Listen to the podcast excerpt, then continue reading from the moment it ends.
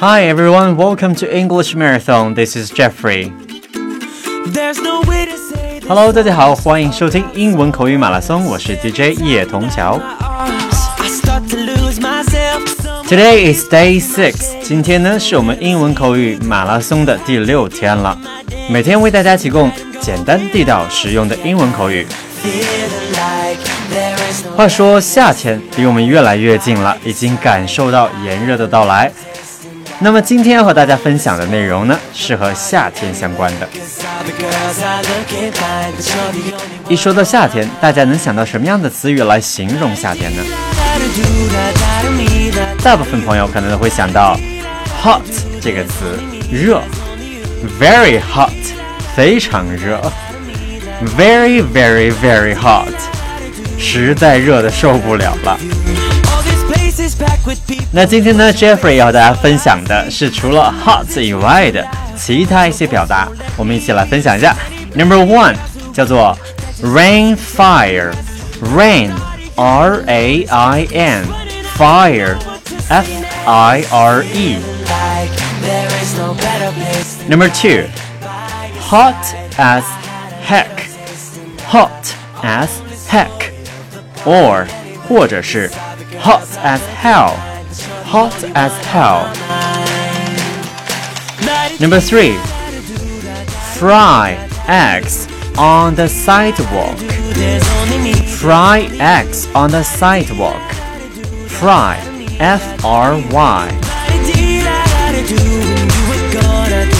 OK，来看一下每个短语都什么意思呢？首先，第一个叫做 rain fire。rain 表示有 下雨的意思，那后面加了一个 fire 火，那自然就不是下雨了，就变成了下火。从字面上，大家都可以感觉到那是有多热呀！下下来的雨都像火一样了，所以叫 rain fire。所以在非常热的时候，我们就可以表达 It's raining fire。It's raining fire。Number two, hot as heck. Hot as heck，或者是 hot as hell。Hot as hell。Hell 或者 heck 在这都是一个意思，有点像地狱啊。那大家想想，地狱般的炙热，那是多热呢？所以这个短语的意思就是热的像地狱一样。Hot as heck, hot as hell. So when I say hot as heck or hot as hell, which place that you have in your mind? 当说到像地狱般炙热的地方，大家会想到哪儿呢？